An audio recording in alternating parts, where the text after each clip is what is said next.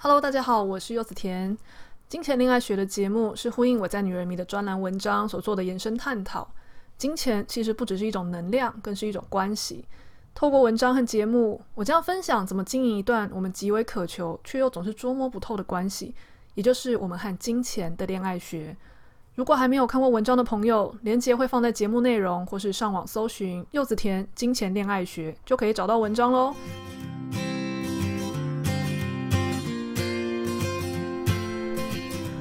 Hello，大家好，欢迎收听新的一集《金钱恋爱学》。这一集的标题是在关系面前别当卑微的恋人。其实这一集应该蛮多人期待的哦。为什么呢？因为最近我还蛮常在我的粉丝页在分享幸运体质嘛。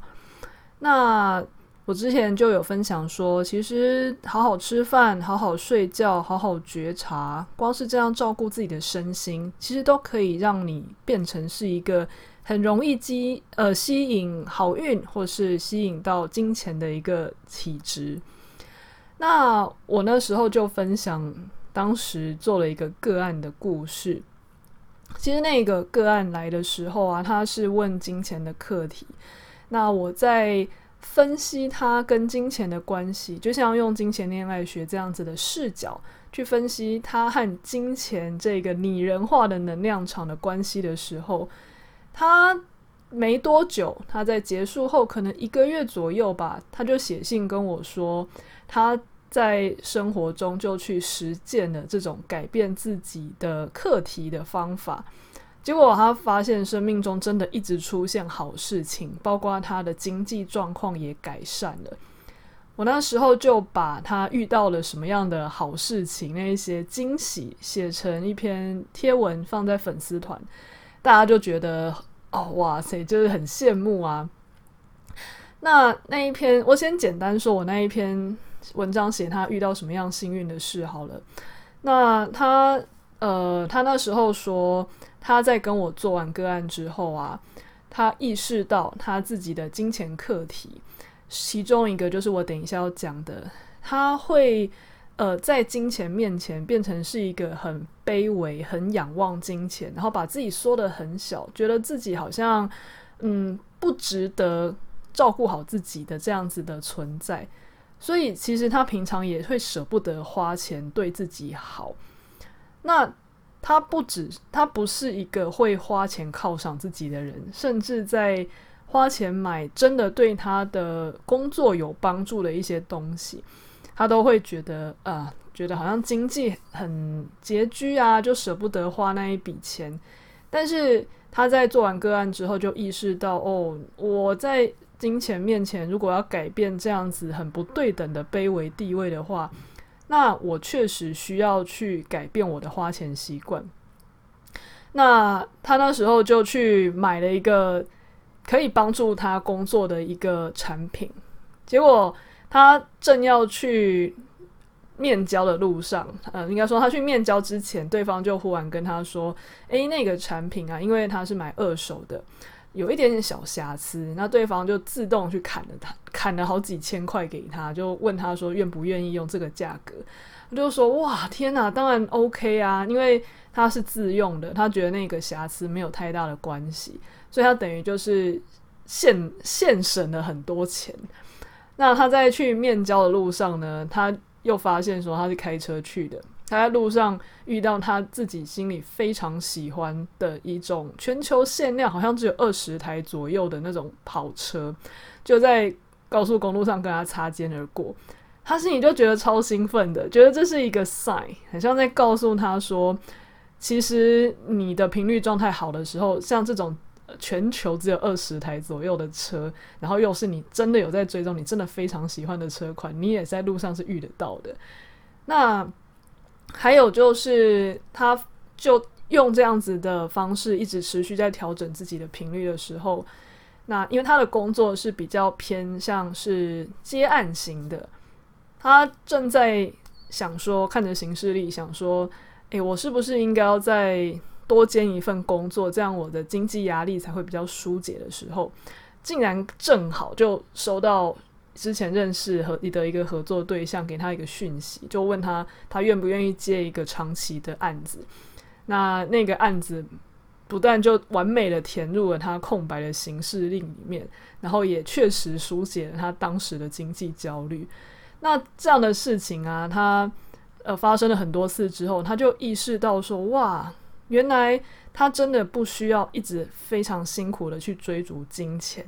他只要把他自己跟金钱的课题去调整好之后，就像是把淤塞的水道去疏通，确实那一些金钱就会自然的流到我们的身上。这其实也是我之前一直在很多的 podcast 或文章里面提到的。那我那时候写了这篇文章的时候呢，我有答应读者说，我会把实际上它到底是什么课题写成一篇金钱恋爱学，让大家可以参考。好，所以这一篇呢，久等啦，就是这一集的主题，在关系面前别当卑微的恋人。那在这一篇文章里呢，我就要再分享一下这个案主大致上在不透露他隐私的情况下去。分享一下他的状态是什么？我相信非常多人都有他这样子的课题。很多人有经济状况，其实他们不是真的赚的少，而是他们赚的钱追不上他们心里的欲望。所以虽然赚的还 OK，可是因为心里很多空洞没有办法填补，所以花的又更凶。那在这样的情况下，他需要的其实是去。看一看自己内心到底是在匮乏什么，在追逐什么，而不是一直用金钱去填补那个空洞。可是这个案主他其实不不一样。我在听他的状态的时候，我发现其实他还蛮认真在赚钱的，而且他也不怎么花钱，甚至。他会有经济状况，并不是因为他的欲望太多，而是因为家里一些因素是不可抗力的，导致就有一嗯蛮长期的时间会有一笔蛮大的开销，导致他其实已经很认真在接他的案子了，但是却不是真的有办法去支应那个突如其来的开销。那他的做法，实际上就是觉得很。怎么讲？就是大家如果在听到他的这个 case 的时候，如果你是他朋友，我们大部分时候已经没有办法可想了，可能就会觉得说，哦，那不然就是你可能呃不要再做这种兼职工作、这种接案工作啦。你如果真的很需要很稳定，然后暂时不要太担心钱的话，要不要去找个正职呢？我当时其实也是在翻牌之前，我有问他这个问题，你有没有考虑找正职？他说他其实有在尝试的，可是之前不是很顺利，而且他其实非常喜欢他现在这种接案工作，去发挥他的专业的的呃的这种工作模式，他也很认真。那如果一旦转成像正职这样子的话，其实他会花很多时间在他其实没有这么喜欢，也没有这么擅长的地方，他会觉得好像没有这么开心。那我当时其实以身心灵的视角来说，我第一时间也觉得说，其实如果一个人他在原本的工作职位上是开心的，你为了钱硬要把他塞进他确实没有那么喜欢，也比较没有办法发挥的正职，只为了更稳定的金钱，好像也哪里怪怪的。但身心灵的疗愈这种呃用灵性工具做个案的方式，就是没有要管你人类怎么想。它实际上是要用一种灵性的跳脱视角去看我们是什么地方卡住了，所以我那时候就跟这个案主说，我没有办法用具体的方式告诉你说要怎么样才能够解决金钱的课题，因为我们人类的视角能看到的都差不多，但是我能够用牌卡或是我会看星盘，我们去觉察看看现在我们是不是跟金钱这个能量体的关系哪边有问题。导致我跟他的关系互动不顺利，那我们去把这个问题找出来，然后学会去调整这个课题的话，那或许我们在生命中会有更多的机会去解除我们现在金钱的课题。好，所以当时啊，我就去用灵性工具抽牌啊，看他的星盘啊，去看他跟金钱的关系。结果我那时候看了牌，我就问他一个问题。我就问他说：“呃，你的原生家庭是怎么样看待钱的啊？那这个案主就跟他说：“哦，因为他们家里啊，爸妈其实也算是白手起家的，就跟我们很多人的上一辈一样，其实非常的节省。那常常小时候的时候，我们都常常听爸妈就在讲说，那个我们买不起啊，或是不要浪费啊，这个还可以用啊。总而言之，就是会让我们去。”学会某一种价值观，就是金钱是一个高不可攀，然后是一个我们需要去呃唯唯诺诺的去依附他，不要看他脸色的一个角色。所以他们家的人就是从以前到现在，对于金钱啊，都是那种只要对方掌握了金钱，比方说爸妈对于自己的老板，老板手上握了金钱。或者他们的工作，那老板在要求他们要超时加班啊，或是要呃做一些很过多的工作的时候，他们其实心理上完全没有想过自己可以拒绝，或是可以说不要，或是可以换工作之类的，因为他们在金钱面前就已经把自己的身段变得非常的卑微，变得非常低，有点像是。我就只能服从的这样子的角色，没有想过要抗议，所以虽然心理上还是会抱怨说工作很累很辛苦，但是就像被拴了一个绳子在身上，好像跑不了，好像就只会听话。那一旦心里是这样面对金钱的时候啊，在花钱当然又更没有办法自由的嘛。一定都会觉得，我们就一定要让自己辛苦，我们要让自己委屈，那这样子的话，钱才会留在我们身边。这种不对等的关系，我在牌上看到很清楚的出现在案主跟金钱的关系上。那一问之下来发现，哦，对，那有可能真的是源自 源自于原生家庭的这种金钱观。所以爸妈这种呃，从小就让他。呃，告诉他说，我们钱很难赚，然后不要乱花钱，这样子的意念，其实就复制到他现在的身上。所以，当案主啊，他在他发现他自己的人生确实，他在面对很多金钱或是工作的时候，他就是这种态度。比方说，好了，他听到我这样分析的时候，就很吃惊的说：“诶，对耶，他发现之前啊，别人在。”发案子给他的时候，明明那个案子其他的同行做了一次，发现那个工作不好，就是实际上非常的剥削他们，他们就会拒绝。可是到他手上呢，他却接了好几次，每一次都让自己受委屈，可是每次都没有想过说我可以说不要，因为在他的潜意识里面，他就已经把自己放在一个哦，因为对方是掌握金钱的人，然后我心中又把。金钱这个角色视为是一个可以主宰我的权威，所以我没有想过我要说不，而且童年的经验又让他们太习惯在金钱里面受苦，觉得好像就是要吃苦，觉得要让自己委屈，觉得让自己过得不方便，好像才能留住钱一样。所以，因为他们太熟悉这样子的感受了，所以相较之下，他在接这种比较。吃力又对他们不是很友善的工作的时候，又很习惯的去接受了，就会变成一种恶性循环。那讲到这边的时候啊，我就跟案主说，其实你不要想说，哦，这只是影响到你跟金钱这种好像很虚无、很抽象的能量体的关系。你心里光是带着这一个信念，你平常在。接工作的时候，是不是就有可能会表现出来的气场也会不一样？比方说，他去应征一些他真的比较想要的案子的时候，那我们如果一直都想到说对方是给钱的，或是对方有办法出得起很多的钱，那我们心里这种卑微感，是不是就可能会让我们表现得太中规中矩？好像就是啊，拜托录取我吧，因为我需要钱，而不是。那种露出那种很有自信的架势，就是现在是你们需要我的专业，我让你们知道真正的专业应该是怎么样子，然后去表现给对方看。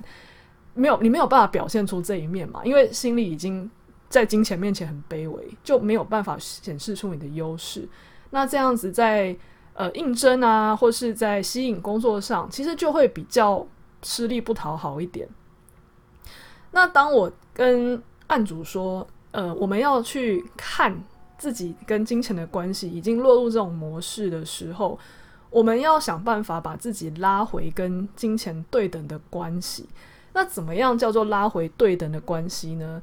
你其实就可以去呼应到金钱恋爱学，本质上就是把金钱当成是一个对象，一个恋爱的对象，去呃转，所以应该说把同样的逻辑去对互相对应，就知道该怎么做。刚刚说到这种卑微心态，实际上确实我们很多人，尤其是女生。常常在谈的恋爱的时候，不小心就会变得很小女人，地位比对方低。有时候啊，虽然现在的时代好像比较先进，那女生感觉地位比较高了，可是我却发现有身边认识一些女性朋友，她们可能在交往前，她们是一个嗯，还感觉很有主见，然后又蛮有自我的人，但是一旦在关系中进入了伴侣关系，她们不自觉的就会把，比方说男友好了，挂在嘴边说啊，我还是不要太晚回去好了，我男友会不高兴。又或者是啊，我要早点回家，因为我男友在家，就是他没有东西吃，我想说顺便去买回去给他吃，等等的。就是呃，对方可能没有强硬要求他这么做，可是他们在谈恋爱之后，拥有一个伴侣之后。很容易就把自己放在一个附属的地位，去照顾跟配合他们。倒不是说女生不能去照顾跟配合对方，而是长期观察下来，你会发现，他们有时候真的不知道为什么，自己就常常会把对方的需求跟对方想要什么放在自己前面，然后自己就去配合，甚至以为这样子就叫做爱，叫这样叫做付出。那。以为说，呃，我自己很辛苦的去，嗯，跑回家，下班还要跑回家帮对方做菜，或是对方跟我说他周末就是想要出去，那即使自己很累，想在家休息，但是还是勉强自己五点起来陪他去跋山涉水之类的，他会觉得在关系中，我去配合对方，甚至让自己有一点辛苦，我就尽了伴侣的义务。可是你要想哦，这样真的叫做爱吗？是是不是有可能我们其实只是落入一个我太习惯去委屈自己，让自己受点苦，然后以为这种东西叫做爱，以为这样做我就能够把伴侣留下来。但是我们客观来看，当然不可能吧？那种越让自己辛苦，越去配合对方委屈的人，常常到最后就没有自我。那在关系中就会变成是。你做了很多，吃了很多苦，结果对方到最后还是一句说：“我觉得我跟你好像没有真的很有连接，没有跟没有真的觉得你很爱我。”你是做了很多没错啦，但是那个付出跟真正的对等交流是两回事，是不是觉得这样子的关系常常在身边听见呢？如果我们能够了解那样子的忍耐、辛苦，然后配合、卑微。然后只为了留住对方是一件呃不太理性的事情。那回过头来对应到跟金钱的关系也一样，你没完全没有想要去享受跟金钱的互动，而只是让自己在金钱的关系中一味的吃苦，以为只要自己忍耐这些痛苦，钱就会留下来，那也是一个很不理智的行为。那怎样叫做享受跟金钱的互动呢？我那时候跟案主讲的时候，他其实蛮有智慧的，他马上就能够检回头检视自己的花钱方式。他发现自己真的没有办法享受跟金钱的关系，因为只要花一点钱，就会觉得啊好亏啊啊！我这样子花钱会不会太爽了？那就会觉得钱就会离自己而去。但是他想通了这一点之后，他反而开始明明原本经济是比较紧绷的。但是他却能够跳脱出那种害怕而不敢花，然后越呃越不敢花，然后自己又过得更卑微、更拮拮据的这种轮回。他开始会花钱，可是花钱是花在真的能去，甚至我觉得可以用一个说法是，他让他允许钱对自己好，而不是自己一直在跟钱的关系中受苦。所以前面就有说，他去买了一个真的能够改善他的呃工作的一个产品，因为他原本的工作是非常需要眼力的，但是他却用一种用原本比较伤眼的一些产品，让他在工作上还有在自己的眼力消耗上，其实都非常的吃力。所以他去买一个新产品，去更加的去让他的工作有效率，同时也能够保护他的眼睛的时候，他马上就遇到了这种对方给他一个很好的折扣这样子的的幸运。那同时他也在工作或是在找一些呃其他的案子的时候，他也说他就是会一直告诉自己说，我要让大家知道的是我的专业。而不是好像是要让大家，呃，给我一份我很需要的收入，不要用这种卑微的态度去面对工作的时候，他其实气场就开始改变了，而且甚至还有一个额外的东西，就是他因为常常看我的文章，他看到我说我有幸运体质嘛，因为我开始改变频率之后，很多幸运的事跟金钱的流动就会开始出现。那他之前也看到另外一个作者叫火星爷爷，他说火星爷爷说自己有招天使体质，他就觉得说，那他也要去真真正的相信他自己有这种体质，所以他很可爱哦。他早上起来的时候，他甚至会问自己说，嗯，好，那我那我今天会有什么样幸运的事？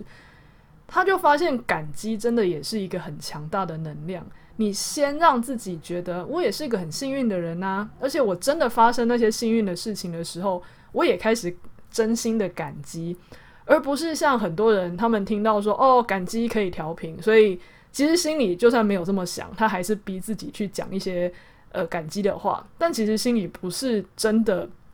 认同的时候，那个能量就会造成拉扯。那他甚至也会意识到说，呃，这些。嘴巴上说说的东西，其实不会真的有用。但是他已经开始真正的行动，会去嗯允许金钱，允许自己用金钱照顾好自己，在真的对自己好的事情上，然后也在能量上，他也不让自己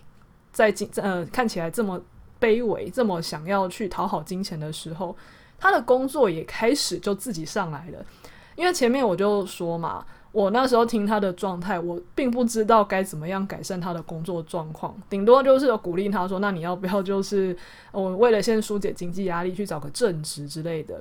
那但是像这他们的工作，如果是接案的话，就很不稳定。那我也不可能告诉他说：“来，我现在告诉你一个方法，去吸引一个呃完美的好案子出现。”其实我我们身心灵工作者没有办法做到这种事，我相信很多人也没办法去。控制老天要出什么牌，但是他就单纯是他改变了他自己的频率，改变了他自己的行为，改变了他每天起床的心情，甚至开始感激这一些幸运出现的时候，真的非常巧，就在他看着行事历，想说啊，如果能够再多接一个案子，应该就能够呃解决掉一些新那个现现况上的经济压力的时候，就就在这个时候，他就收到讯息，那那个他说那个。缺那个工作很好，而且是要算维持一个还蛮长时间的合作，就不是说啊只只能做这一次，而且刚好又是他有空的时间，他等于就是坐在家里的时候，这个机会就这样送上门来了。哇！我那时候看到觉得哇塞，你真的已经开始从原本嗯在金钱面前是一个很卑微的小女人的那种心态。到现在，你已经能够透过改变自己，让自己和金钱平起平坐，这其实是一个非常大的改变。而且这些改变，其实就像我之前说的，我发现调频这个东西，你你会发，你会显化那些好运跟幸运非常快，因为并不是让你去嗯刻意抓住什么，我们要抓住什么东西，其实很费力。但是你其实只是把你身边这一些无形的管道疏通了，把你的频率改变了，让它让外面这些东西自然进来的时候，这些事情本来就很快会出现。那我之前只有在自己身上实验，我觉得非常有用。那之前也有看过一些体质也很幸运的朋友，他们确实也是透过这样的心法，然后一直都很有善缘，一直都很有金钱缘，很有机会。但我是真的在第一次在自己的案主身上看到，他们可以在这么短期内就改变，那也是因为他的悟性非常高，然后他做了上做了这一些行为的调整，改变频率之后，这些好运就自然而然的出现了。而且这件事情会滚雪球哦，你一旦发现自己真的有能力把自己培养成幸运体质的话，其实你会更愿意去往这个方向前进的。所以不知道今天的这个案主的故事啊，在你身上有没有相应呢？我相信有啦。大部分现在社会的人啊，都会觉得有钱就是老大。我们可能在金钱面前就会真的很卑微。所以，如果你意识到说自己在金钱，甚至关系、情感都是你有那种不对等、唯唯诺诺这种，呃。把自己压得很低的心态的话，别忘了你可以透过这个案主的故事练习经营一份对等关系，允许钱对你好，也允许伴侣关系对你好，而不是一直想要去付出，让自己感受痛苦，好像才叫做爱，才能留住对方哦。好，那今天的金钱恋爱学就到这边，那。呃，大家如果是有用 Apple 的手机的话呢，欢迎大家在 Apple Podcast 给我五星好评。如果大家对我文章有兴趣，也欢迎追踪柚子甜剥心事的粉丝团，还有 IG。以及如果大家喜欢我的内容，觉得对你有帮助的话，我的抖内连接也放在内容栏的地方哦。谢谢大家，我们下次再见，拜拜。